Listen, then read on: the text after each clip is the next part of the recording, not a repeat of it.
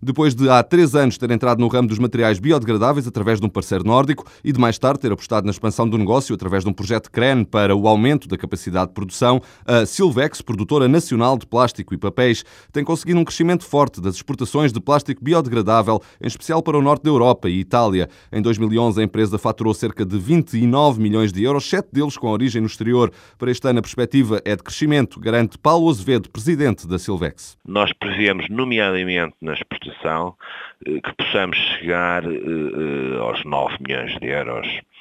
Ou seja, nós pretendemos que em 2012 a exportação represente para a Silvec cerca de 30% do seu volume de negócios. Ou seja, nós iremos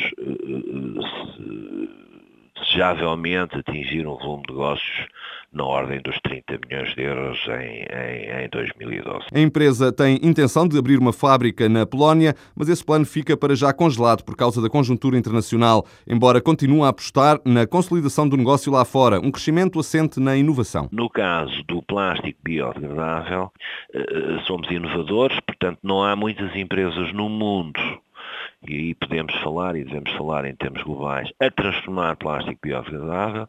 Não há muitas empresas com esse know-how e, portanto, nós aí eh, estamos de facto eh, eh, muito mais abertos e somos muito mais competitivos em termos de mercado global. No que diz respeito, de facto, ao biodegradável, as coisas são diferentes. Nós tivemos também nesta sequência, neste envolvimento que estamos a ter com, este, com esta nova realidade do biodegradável, conseguimos também fazer a extrusão da película biodegradável, que é uma invenção nossa com os nossos parceiros, ou seja, é um produto que é único e, e que neste momento só é produzido por nós, que é a película aderente biodegradável. A Silvex já está presente em Espanha, Itália e Angola, mas a ambição da empresa é global.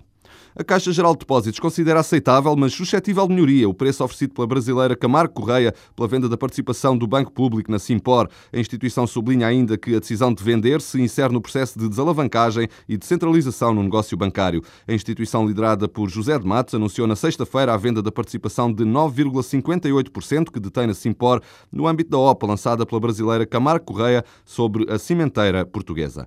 O BES foi multado pela Fed, a Reserva Federal Norte-Americana, em mais de 700 mil euros euros devido à venda de produtos sem licença, os quais vai deixar de comercializar nos Estados Unidos. A Fed informa que o BES aceitou pagar esta quantia e deixar de comercializar os produtos em causa nas filiais em que os disponibilizava até 15 de setembro deste ano. Fonte oficial do BES explica que foi o próprio banco a detectar as irregularidades e que a instituição contatou as autoridades de forma voluntária para explicar a situação e sublinha que não se trata de nenhuma fraude nem situação fraudulenta.